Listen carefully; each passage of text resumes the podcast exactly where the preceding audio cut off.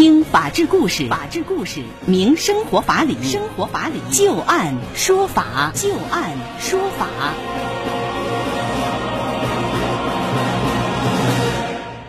北京时间的十八点零三分，您现在正在关注收听的是石家庄广播电视台农村广播，在每天的傍晚六点到六点半为您带来的《就案说法》，我是志晶。我们会在每天的节目当中就一些真实发生的案例来邀请我们的法律顾问，帮助大家分析其中所蕴含的法理和人情。在今天节目当中，我们将会连线的法律顾问是张玉柱律师。今天节目当中，我们要和大家重点说到的两个案子啊，第一个是有关于买房子，买房协议都签了，突然。不想买，还需要支付中介费用吗？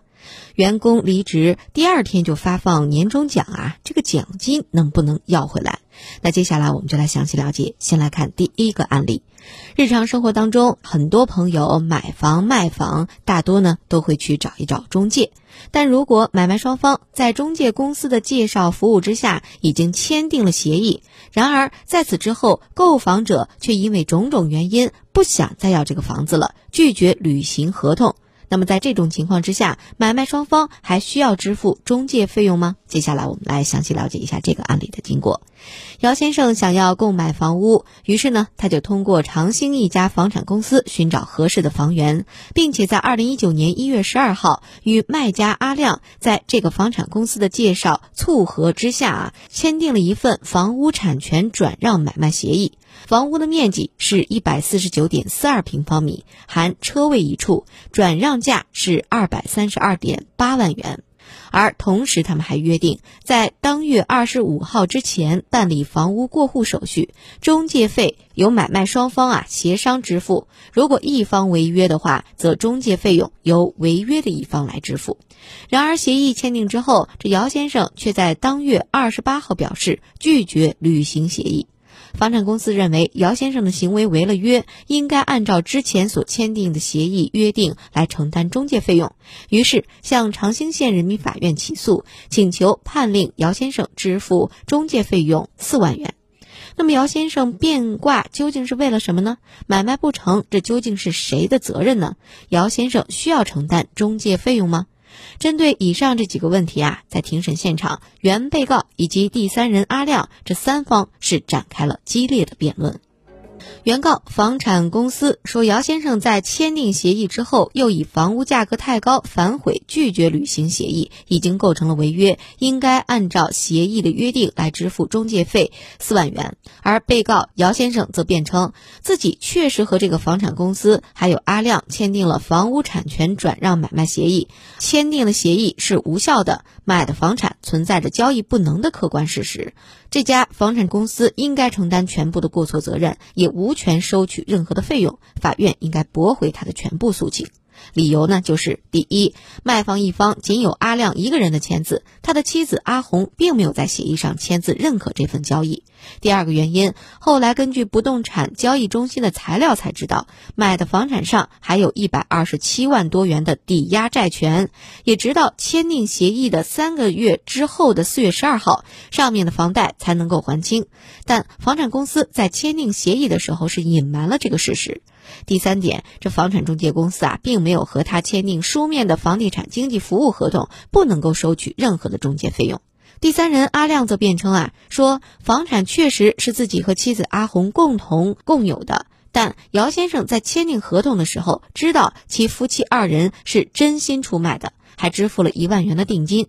姚先生违约之后啊，房产已经卖给他人，也说明了阿红完全同意出卖房产。在签订协议十几天之后啊，他们就清空了房产和准备提前归还贷款，协助办理过户。最终，长兴法院判决驳回原告这房产公司要求被告姚先生支付四万元中介费的诉讼请求。那么接下来，我们就来听一听张玉柱律师对于这个案子的分析和点评啊。您怎么看待最终这样的一个判决结果？您觉得法院是驳回了原告诉讼请求？您觉得这个中介费究竟要不要付呢？我觉得中介费呢，肯定不用付。嗯，这里边就涉及了几个问题啊。嗯，首先第一点，有没有中介费的约定？其实呢，我们经常打官司，房屋买卖由中介来签的时候，这个协议当中会写上中介费用一共多少多少多少钱。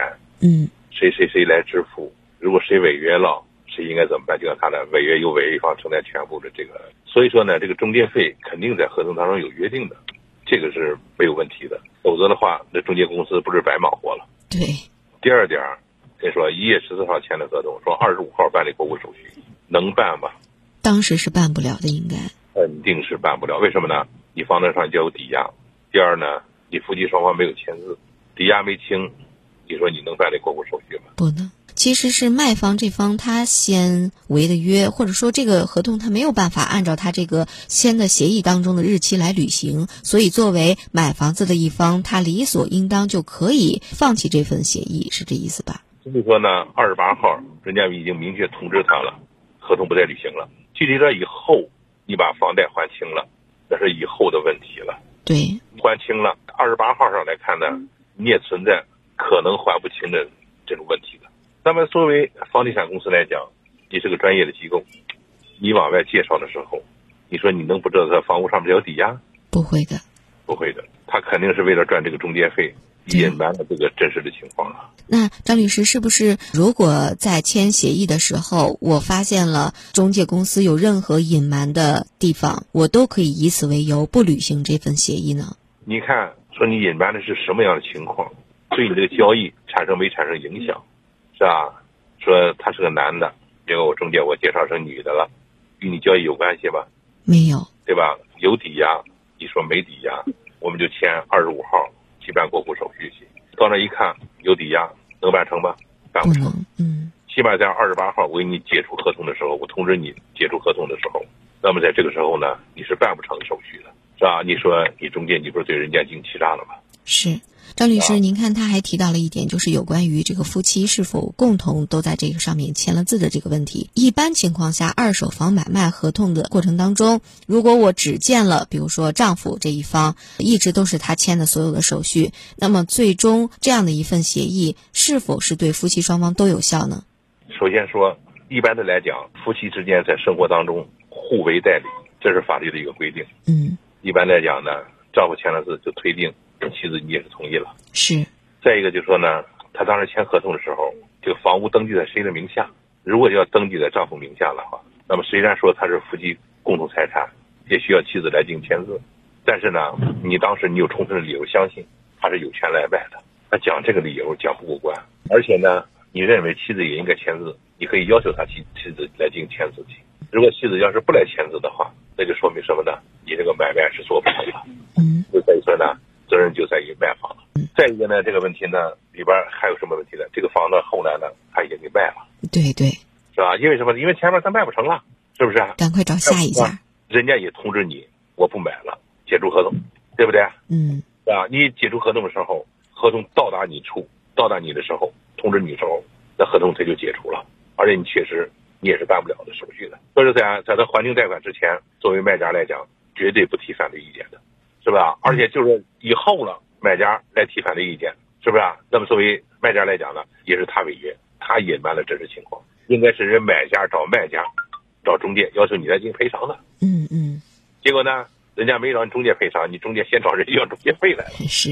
你说法院？能支持他吗？不能支持。那张律师，您看，在这个案子当中，显然是中介公司它是有隐瞒的。我们假设一种情况，假如买卖双方他们的没有任何的问题，中介公司呢也是没有任何的隐瞒。结果呢，买房的一方突然间，比如说啊，他签完合同以后，他看上了一处更好的地段、更好的房源，他就不想要这个了。这时候他说：“我不想再继续履行合同了。”那这个时候，作为中介公司，是否可以要求他来支付这个？中介费呢？当然可以了，签了合同了，你不买了，这中介已经介绍成功了，嗯，是吧？具体到你买和不买，是你们双方之间的事情，对不对？嗯，我中介呢，我只管介绍，你们履行不履行是你们之间去吵架去，与我中介没有关系。我中介我只管介绍，我只管介绍对象，我不管生孩子。所以说呢，要是介绍成功了，那中介费呢，理所当然了，那中介费是有权利来收的。关键是他一般真实情况了。让人这买卖做不成了，他凭什么他收人家中介费去了？